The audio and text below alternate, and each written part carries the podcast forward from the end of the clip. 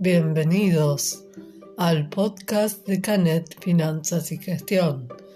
Mi nombre es Karen Torres y voy a hablarles de diversos temas financieros para que aprendas a ordenar y gestionar tu dinero, tomar mejores decisiones financieras e impulsar el crecimiento de tu emprendimiento y economía personal. Mi objetivo principal es que estés informado, brindarte herramientas y fundamentalmente motivarte a que tomes acción. ¿Cómo transformar un limón en millones? Eso es inteligencia financiera. No se trata de lo que pasa a tu alrededor, sino de cuántas soluciones diferentes se te pueden ocurrir para hacer crecer tu economía.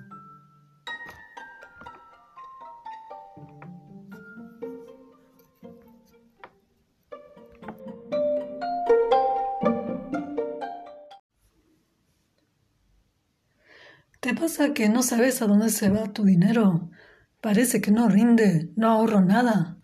Ahorro, pero nunca es suficiente. Hoy me gustaría hablarte sobre las razones que suelen llevar a que no ahorres todo lo que debías. Vamos a mirar un poco cómo es tu estructura de gastos y qué cosas en tu día a día hacen que no puedas ahorrar lo que, todo lo que deberías. ¿Qué es lo primero que tenés que mirar? Si tienes gastos fijos elevados, voy a recordarte que son los gastos fijos. Son aquellos que se repiten de forma recurrente y pueden tener más o menos el mismo monto. En esta categoría, ¿qué entran? El alquiler, las expensas, impuestos, servicios, la cuota del gimnasio, Netflix, cable, el celular, suscripciones. ¿Te acordás de la regla de Pareto? Es una regla que te dice cómo deberías dividir, tus ingresos. 50% gastos fijos, 30% ahorro y 20% gastos variables o gastos personales. Revisemos de nuevo esta regla de Pareto. Según ella, tus gastos fijos deberían ocupar el 50% de tus ingresos. ¿Ya miraste si realmente ocupan ese porcentaje o se va un poco más. Si tus gastos fijos son muy altos, mes a mes no vas a disponer demasiado dinero para tus ahorros. 2. Gasto de vivienda que superen el 30%. ¿Cuánto representa el alquiler o el pago de la hipoteca en tu ingreso? ¿Qué porcentaje se lleva? Esperemos que no se lleve más el 30% porque si no me queda un 20% más para distribuirlo en todo el resto de los gastos fijos. Cuando decidas dónde irte a vivir, es importante que reflexiones que el monto del alquiler no supere un 30% y te diría que si puede estar entre un 20 y un 25% mejor aún, porque a eso le tenemos que sumar la luz, el gas, el cable, expensas y no queremos que nuestros gastos fijos nos lleven mucho de nuestro ingreso. 3. Servicios. Están asociados con la vivienda. Como dije antes, tenés la luz, el agua, el internet, las expensas, los impuestos. Los impuestos no podemos hacer mucho por ellos, igual que el agua.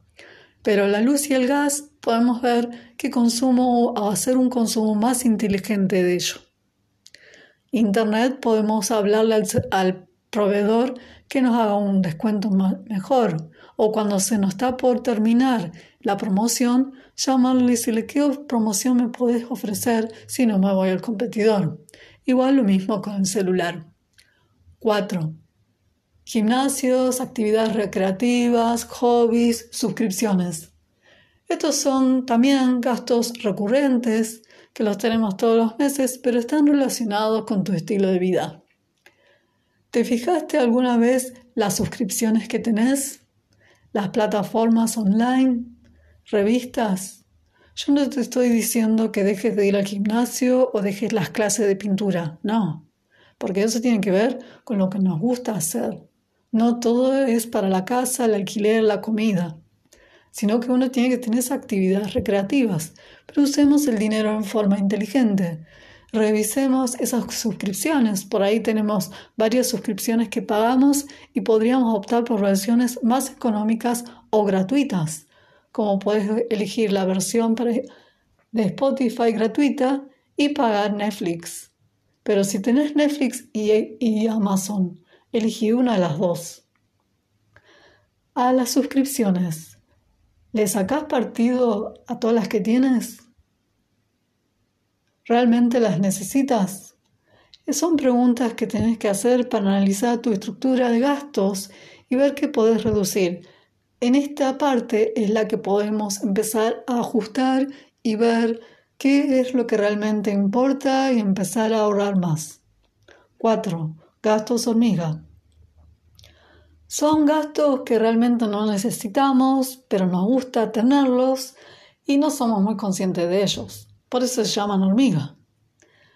Generalmente están relacionados con compras compulsivas del momento, compras pequeñas, como el café de la oficina o porque bajé al kiosco y compré el chicle, el caramelo y un par de cosas más. O pasé por un negocio y me encantó algo de la vidriera y empecé por una cosa y después compré un montón de otros artículos que al final están ahí tirados en mi casa. ¿Cómo reducir los gastos hormigas? Primero identificarlos, saber esos pequeños gastos que incurrimos en el día a día y que pasan totalmente desapercibidos. Y después una gran arma es el presupuesto, porque en el presupuesto anotas tus ingresos y los gastos y ahí empezamos a darnos cuenta cómo gastamos el dinero. 5 usar demasiado la tarjeta de crédito. Cuando te llega el resumen, te agarras la cabeza, te da miedo mirar esos números, lo que tenés que pagar en la tarjeta de crédito. Eso es un indicador que usas demasiado la tarjeta de crédito. Sos un, tenés una dependencia importante con con el plástico. Hay mucha gente que vive gracias a la tarjeta de crédito. Y recuerden que la tarjeta de crédito es eso, una deuda, un crédito, no es dinero que te dispones en el momento. Si queréis vivir de acuerdo a posibilidades, empezar a ver qué es lo que estás haciendo con la tarjeta, qué gastos incurres con ello y, y te recomiendo usar más débito o efectivo. 6. Y no menos importante, no tienes un presupuesto mensual. Siempre digo a todo el mundo que tiene que llevar un presupuesto mensual. ¿Por qué? Porque así vos podés detectar en qué gastas mucho.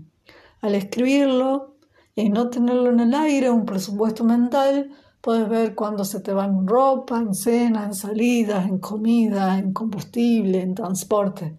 Empezar a poner, a mirar y a escribir con el lápiz finito qué rubros podemos empezar a reducir ajustar o directamente eliminar. Recuerda que la información es poder y más si es sobre tu vida. ¿Dónde deciden qué vas a gastar tu dinero, qué porcentaje más en cada caso o categoría, qué porcentajes puedo reducir. Te recomiendo que ahí apuntes a los gastos hormigas y a los gastos a las suscripciones, plataformas. ¿Para qué, ¿Para queremos reducir todas estas categorías de gasto? Para que puedas ahorrar más y conseguir tus objetivos financieros. Si hasta el día de hoy no conseguiste los resultados que esperabas, te recomiendo que cambies la manera en que los llevabas.